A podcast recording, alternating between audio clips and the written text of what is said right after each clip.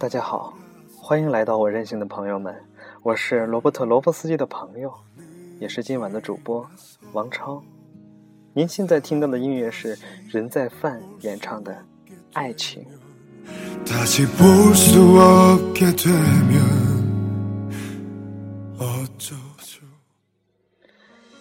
今天晚上我想跟大家分享的主题是：随缘也是爱的方式。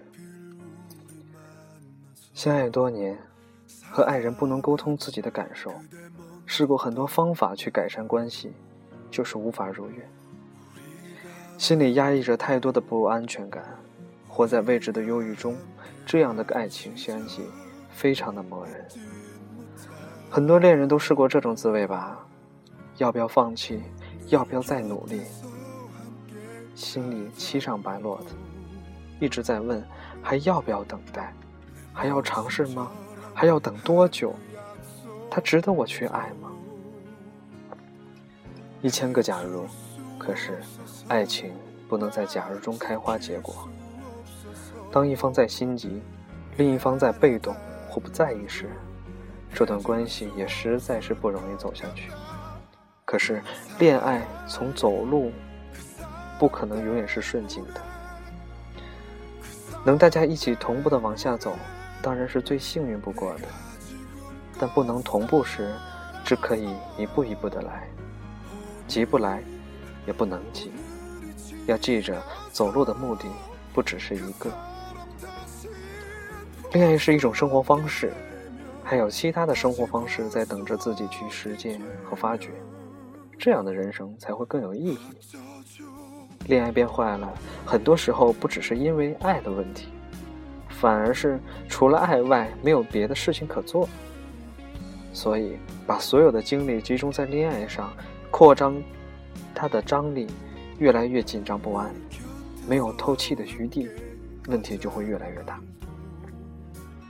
先懂得为自己寻找一条路吧，安放好自己，追求在恋爱以外的其他有意义的事情，你的心才能越来越强大，才能处理万变，有条件和钱和本钱去恋爱，分散恋爱的精力，才能在自己的身上。和恋人身上找到相关的问题。恋爱就像参加自我成长的课程，学习自我认知和接受。单靠自己很难看到自己的能力和强弱项，因为我们每天啊生活天生就有这样的保护和维护自己的能力的本能。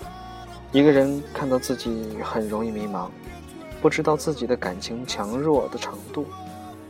通过和另一个有肉有血、拥有不同情绪的性格的人相处、磨合关系、付出和分享，最真实的自我才会体现出来。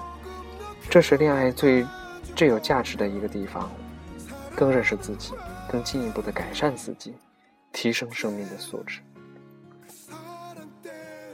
每个人对恋爱的需求都不同，在爱中有需求也是合乎情理的。